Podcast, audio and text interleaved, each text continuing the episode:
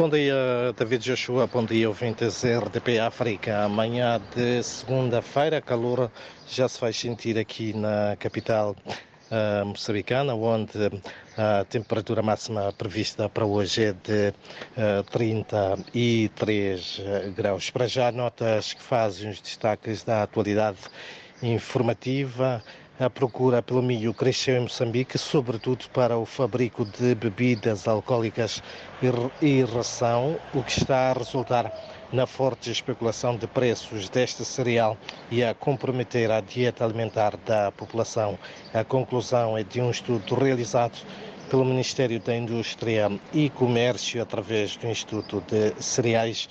De acordo com o Ministro da Indústria e Comércio, Silvino Moreno, há já um trabalho com vista a um maior controlo da saída deste produto.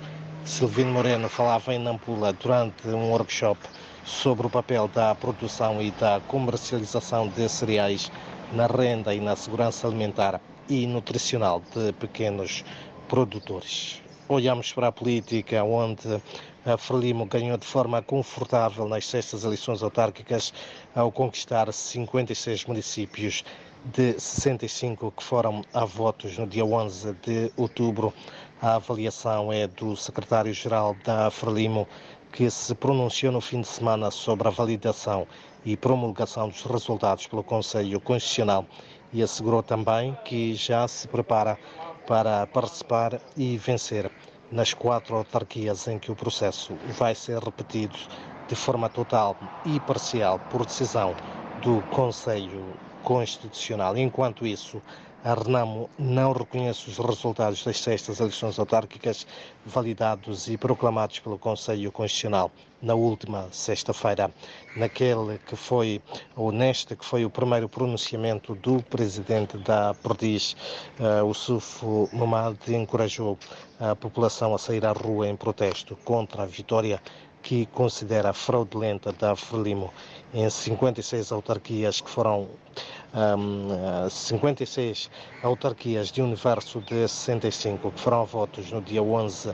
de outubro passado. O Sufo Momad diz ainda que o seu partido vai recorrer aos organismos internacionais para que a justiça eleitoral seja reposta. Já o MTM, através do seu presidente, Lutero Simango, pronuncia-se nesta segunda-feira na sede uh, desta que é a segunda maior força política da oposição em Moçambique sobre vários assuntos da atualidade no país. O posicionamento do MDM sobre a homologação dos resultados das eleições autárquicas pelo Conselho Constitucional, o futuro do país, pois as eleições autárquicas vão dominar a conferência de imprensa. Em outras notas ainda, e também para esta segunda-feira, 24 centros de excelência de ensino superior em África, baseados em oito países, incluindo Moçambique, se vão reunir num dos estabelecimentos hoteleiros aqui da cidade de Maputo para avaliar as suas realizações e contribuições para a sociedade. Esta será a 16ª reunião desde o seu lançamento em outubro de 2016. A cerimónia de abertura será orientada pelo Ministro da Ciência, Tecnologia e Ensino Superior de Moçambique. E mesmo para uh, terminar com um olhar uh, para as artes e cultura, a Federação Moçambicana das Indústrias Culturais e Criativas realiza hoje um workshop de partilha de informação com os parceiros de cooperação no contexto da preparação do Plano de Ação para 2024, inserido no Plano Estratégico da Federação.